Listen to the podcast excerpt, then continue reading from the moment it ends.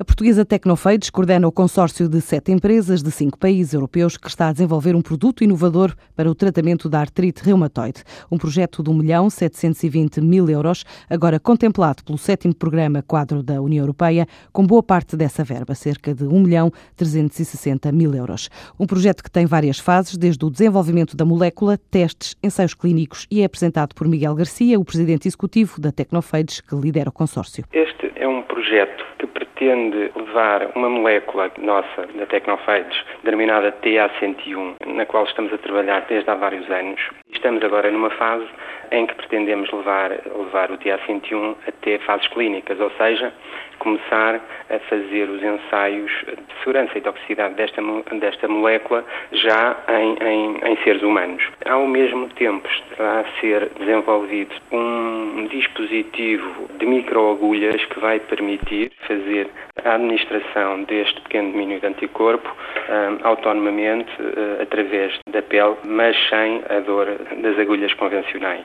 É este o projeto que se vai desenrolar durante 26 meses, portanto vai acabar apenas em 2015. Esta empresa portuguesa de biotecnologia tem parcerias com farmacêuticas e 11 programas de investigação e desenvolvimento em curso no domínio de várias doenças, mas com este projeto, considerado inovador para artrite reumatoide, já conquistou o interesse de investigadores asiáticos para o mercado chinês. Curiosamente, isso está a fazer o, seu caminho, estamos a, desenvolver a molécula em colaboração com, com o CIM, com o Shanghai Institute of Matéria Médica, para ir fazendo sucessivamente também os ensaios clínicos eh, necessários que os organismos regulamentares chineses exigem para colocarmos também este mesmo eh, medicamento no mercado chinês. A primeira fase do projeto está prevista concluir em 26 meses, estimando ter resultados em 2015 dos primeiros testes, mas a comercialização está longe de acontecer. Todas as etapas têm custos. Normalmente, colocação de um medicamento novo e inovador uh, no mercado,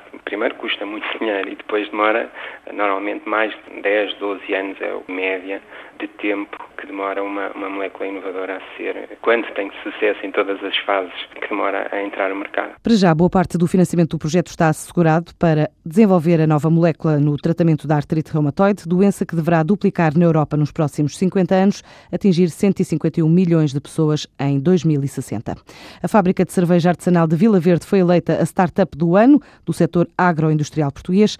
A Fermento 1 nasceu por vontade de dois investigadores da Universidade do Minho, Francisco Pereira e Felipe Macieira, materializaram o plano de negócios através de apoio comunitário na criação de uma unidade produtiva capaz de fazer novas receitas e testar variedades de matérias-primas como lúpulo ou maltes. Lançaram cerveja sob a marca Letra em meados de outubro, com a indicação de ser 100% natural, sem químicos e sem conservantes. A intenção agora é avançar com várias variantes até completar as letras do abecedário. Este ano a aposta é o mercado português, mas em 2015 pretendem levar as loiras, pretas e ruivas que produzem até países como França, Suíça, Luxemburgo e Angola.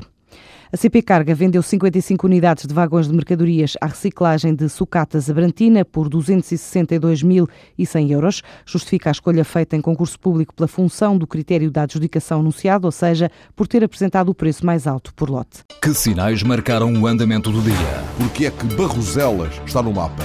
É o metal, senhores. É o metal. Que decidiram os ministros que não mandam. O país é que tem constitucional? Sim, o governo, toda a gente tem constitucional. Vem aí um aumento de impostos? Com certeza, acho que vem. É a única coisa que é constitucional. É, sim, certo. Mas, Aumentar mas, impostos é inequivocamente constitucional. Mas também é a única coisa que o governo sabe fazer. Hum? Que novas experiências saíram do tubo de ensaio? Desta vez foram 13-0. Até o busto da República votou contra. Foi um gangbang do Tribunal Constitucional no governo. Os programas da TSF estão disponíveis em podcast logo após a transmissão. Hum? Para escutar o que quer, quando e quantas vezes quiser. Está aqui uma boa notícia. Subscrição gratuita em tsf.pt/podcast. Tudo o que se passa, passa na TSF.